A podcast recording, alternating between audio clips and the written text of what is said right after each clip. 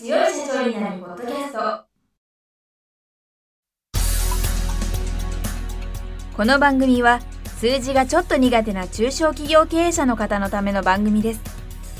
日頃から多くの経営者の相談に乗っている中小企業診断士と税理士の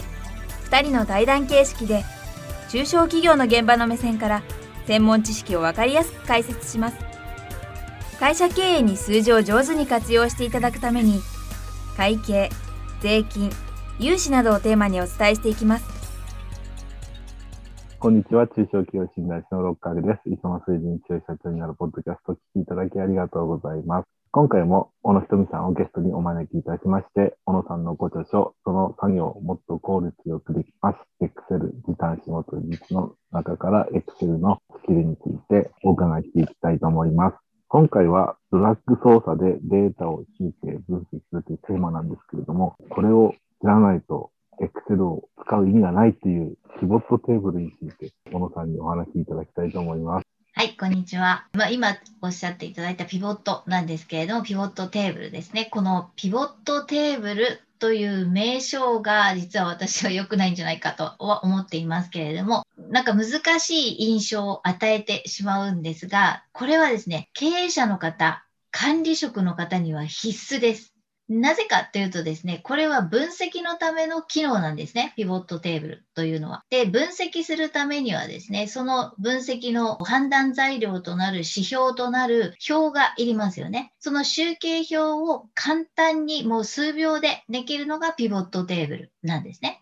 で、何がいいかっていうとですね、関数とか計算式作らなくていいんですよ。どうすればいいかっていうと、マウスのドラッグ操作、マウスを操作できる人であれば、誰でもピボットテーブルは作れるんです。だから、Excel が、まあ、全くわからない人であっても、もうその日からマウスのドラッグ操作だけで集計ができますので、しかも数秒でできますので、ピボットテーブルはぜひお勧めしたい。特に経営者管理職の方にお勧めしたい機能になっています。実は私、ピボットテーブルはあんまり使いこなせてないので、小野さんの話を聞きながら使えるようにしたいと思うんですけど。そうですね。残念なことにですね、そういう方が多いんですよ。なぜかピボットテーブルは難しいという印象があったりとか、ちょっとやってみたけど結局わからなかったという方も多いんですね。それはですね、まず私がやってるのは研修とか、あとはま何かのサンプルですね。で、それでやっていただくと、簡単にできるようになります。ですから、まずピボットってどんなことができるのかっていうのを、まずは理解していただくのが大事なんですね。で、あと、実際になぜうまくいかないかというのは、そのピボットの元になる表ですね。ピボットテーブルというのは集計をしますから、その元になる表というのが必要になってきます。明細表ですね。取引情報が入力されている表なんですが、実はその表が正しいというかですね、適切な表じゃないとピボットはうまくできないんですよ。で、そこを理解せずにどんな表でもいいかというとそうはならないので、だからまあピボットが難しいという印象を与えてしまうんではないかと思います。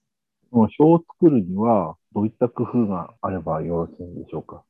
はい。まず、ピボットテーブルの基本なんですけれども、列がありますね。縦の1列、A 列とか B 列とかありますが、その列の中には、同じ項目の内容が入っているというのが基本になるんですね。例えば A 列が日付であれば日付が必ず入っている。そこに何かの名称が入っていったりするとうまく集計できないということになります。だから、例えばですが、A 列は日付、B 列は取引の名称、C 列は商品名、D 列は金額みたいに1列それぞれ同じ内容が下まで入っているというのが基本になりますね。ですから、例えば間に小形が入っているような表だと、それは違う情報が入っているってことになるので、ピボットには向かないということになります。はい。同じ列には同じデータだけを入れるようにする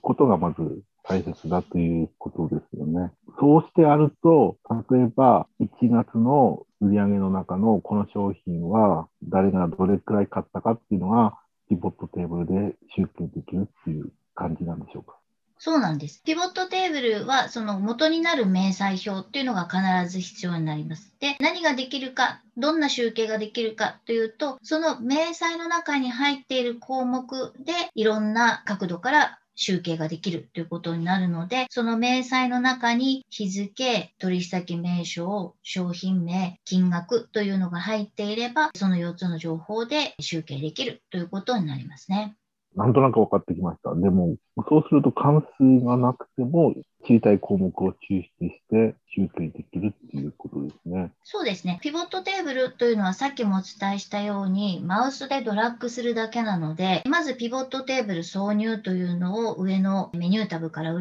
選ぶとですね、新しいシートというのができるんですけれども、それでピボットの準備ができたよということになるんですね。で、そこで表示されるのが画面の右側にフィールドリストといって項目が並ぶんですね。で、その項目というのは元になっている明細の項目が、例えば取引先名とか商品名とか、その見出しが並んできますので、それを集計したいもの、例えば取引先別の売上が集計したいんであれば、取引先名をドラッグすると、取引先ごとの売上金額が集計できるという形になりますね。はい、わかりました。これはやってみて習得するのが一番かなという気がします。そうですね。なかなかちょっと言葉では伝えづらいんですけれども、まあ、例えば私、YouTube でもその操作をアップしているんですけれども、それをちょっと見ていただくだけでも全然違うと思いますね。で、その一回作ってみるとですね、さらにピボットのいいところっていうのはさっき例えば取引先ごとの売上金額を集計したとしますよね。で、これをさらに取引先ごとの商品別の集計もしたい、まあ、クロス集計表ですね、にしたいよっていう場合には、その商品名を今度は列というところなんですが、そこにドラッグして項目名を配置すると、もう簡単にクロス集計表ができてしまいます。で、これ本当に合ってるのかなっていう疑問が起きると思うんですが、ピボットテーブルが集計を間違えるってことはないんですよ。で、じゃあ何を確認しなきゃいけないかっていうと、その表の範囲ですね。ピボットテーブルを作るときに、Excel のこの範囲でピボットを作りますよっていう表の範囲が範囲選択されるんですが、その範囲が間違っていないかどうかだけ確認していただければ、検算する必要ないんです。ですから、例えば取引先ごとの集計であれば、関数で言うとサムイフ関数になるんですね。で、取引先別、商品別の売上金額集計であれば、クロス集計なので、これはサムイフス関数という関数になります。で、この関数の計算が合ってるかどうかって検算は必ず関数を使った式は検算をしなければいけないんですけれども、それに私はピボットを使います。私は今まで関数を使ってって集計してたんで、これからはピボットを使って集計したいと思います。ぜひぜひですね。で、あとですね、例えば割合を計算したりとか、あと合計だけではなくてですね、それこそ平均を計算する、件数を計算する、あと、いくらからいくらまで何件あるみたいなものを集計したりとかですね、いろんな角度でできるんですね。あと、例えば、この商品の中で一番売れているベスト5は何だみたいな。ことだったりとかですね。それを視点別に出したりとか、そういったこともピボットテーブルの機能だけでできるんですよ。あとさらにですね、もう私ピボット大好きだよねって他の人から言われるぐらいピボットテーブルを押しているんですけれども、まあ、なぜピボットテーブルを押すかというとですね、すごく簡単で便利だからなんですよね。グラフをよく作られる方は、ピボットやっぱりおすすめなんですが、ピボットグラフという機能があるんですね。で、グラフを作るためには、表を作って、その表をもとにグラフを作るという工程が実際は踏むんですけれども、ピボットグラフは集計とグラフを同時に作ることができるんです。しかも、ピボットグラフですから、ドラッグ操作だけなんですね。ドラッグ操作するだけで、担当者別の売上の棒グラフを作ったりとかですよ。商品別の売上推移の折れ線グラフを作ったりとか。というのがドラッグ操作だけでできるというのはもう絶対に目から鱗だと思いますね。わかりました。なんか、小野さんのピボット愛が伝わってきました。ということで、今回が時間になってしまったので、この続きはまた来週お聞かせいただきたいと思います。小野さん、今週もありがとうございました。はい、ありがとうございました。今回の対談はいかがでしたでしょうか？この番組では公開質問を募集中です。2人のキャスターに回答してほしいという質問はこの番組の配信ブログの専用フォームで受付しています。ぜひお寄せください。またご意見ご感想も同様に専用フォームでお受けしております。配信ブログは検索エンジンで数字に強い社長と検索し最初に出てくるブログです。それでは次回もどうぞお楽しみに。